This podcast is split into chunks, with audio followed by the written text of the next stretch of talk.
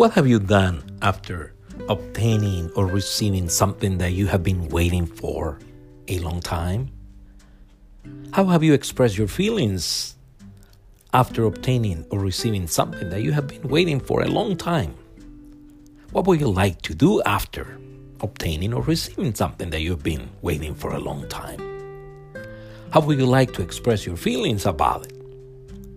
I ask you these questions because the story that is found in 1 Samuel 2 1 through 10 shows the woman that is part of it praising, blessing, or exalting God, the eternal God of Israel, the great I am, for granting her the privilege of becoming a mother after praying and waiting for a long, long time.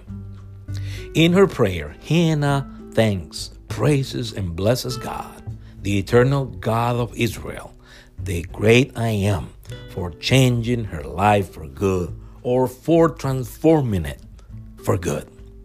This is the New King James Version of 1 Samuel chapter 2 verses 1 through 10. And Hannah prayed and said, My heart rejoices in the Lord. My horn is exalted in the Lord. I smile at my enemies because I rejoice in your salvation.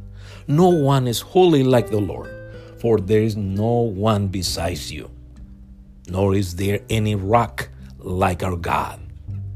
Talk no more so very proudly. Let not arrogance come from your mouth. For the Lord is the God of knowledge, and by him actions are weighed. The bows of the mighty men are broken, and those who stumble are girded with strength. Those who were full have hired themselves out for bread, and the hungry have ceased to hunger. Even the barren has borne seven, and she who has many children has become feeble. The Lord kills and makes alive. He brings down to the grave and brings up. The Lord makes poor and makes rich. He brings low and lifts up. He rises the poor from the dust and lifts the beggar from the ash heap, to set them among princes and make them inherit the throne of glory. For the pillars of the earth are the Lord's, and he has set the world upon them. He will guard the feet of his saints, but the wicked shall be silent in darkness. For by strength no man shall prevail. The adversaries of the Lord shall be broken in pieces. From heaven he will thunder against them. The Lord will judge the ends of the earth. He will give strength to his king and exalt the horn of his anointed. Now, this is the New Living Translation. Then Hannah prayed, My heart rejoices in the Lord. The Lord has made me strong. Now I have an answer for my enemies. I rejoice because you rescue me. No one is holy like the Lord. There is no one besides you. There is no rock like our God. Stop acting so proud and haughty. Do not speak with arrogance, for the Lord is God, who know what you have done. He will judge your actions. The bow of the mighty is now broken, and those who stumble are now strong. Those who were well fed are now starving, and those who were starving are now full. The childless woman now has seven children, and the woman with many children wastes away.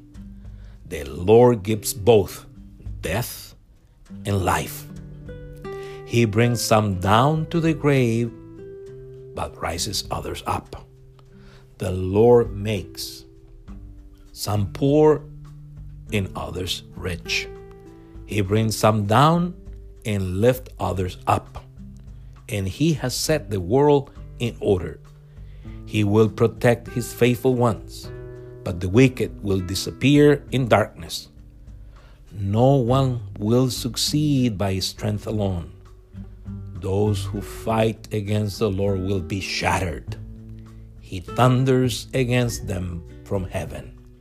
The Lord judges throughout the earth. He gives power to his king.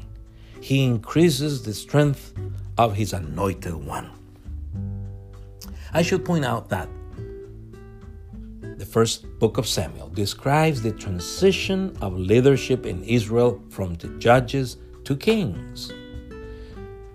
Three characters are prominent in the book Samuel, both judge and prophet, Saul, the first king of Israel, and David, the second king of Israel, to whom God, the eternal God of Israel, the great I am, promises that his descendants will rule forever.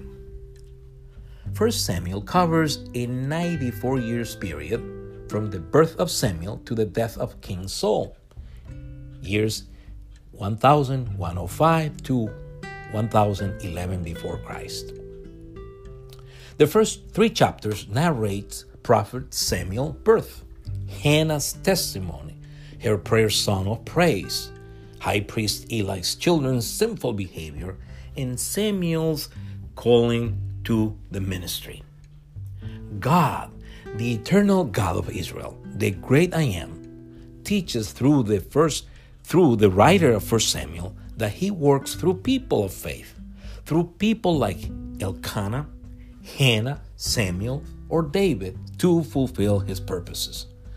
The Lord teaches that his intervention or interventions make things possible, things which are humanly impossible to carry out.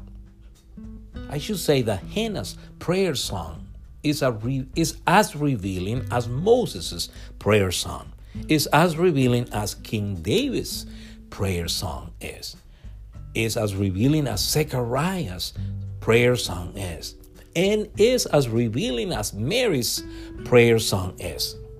Also, the writer of the book testifies that God has power or authority not just to remove or to eliminate a woman's barrenness, but he has power or authority to forgive sins, to remove or eliminate addictions, and to transform people's lives.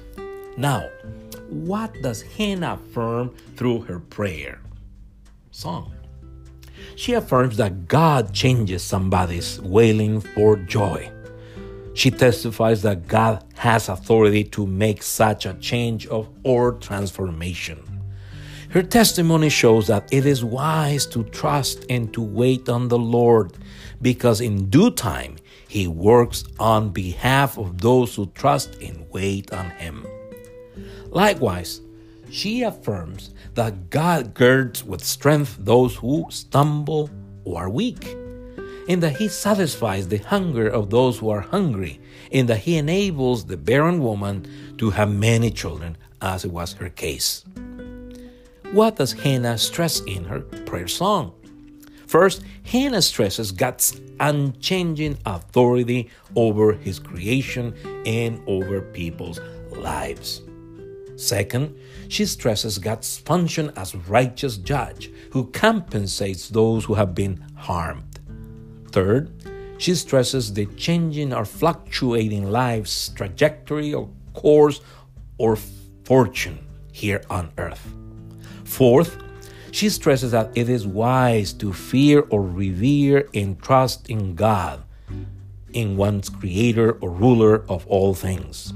Therefore, she acknowledges and testifies about God's grace and power by praying and at the same time by singing to Him. I ask you again what have you done after obtaining or receiving something that you have been waiting for a long time? As we have read it, Hannah uttered a prayer song of thanksgiving to God for favoring her with his power and grace. What would you like to do after obtaining or receiving something that you have been waiting for a long time? Please meditate or ponder about it and follow Hannah's good example of faith and thanksgiving. Amen. God bless you.